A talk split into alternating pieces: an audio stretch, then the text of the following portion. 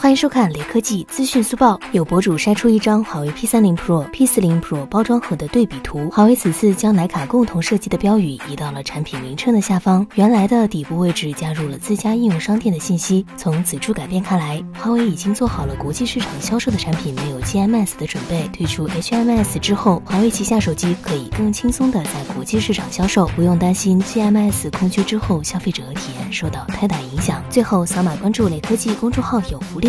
关注并回复“苹果新品”即可获得红包，手快有，手慢无哦。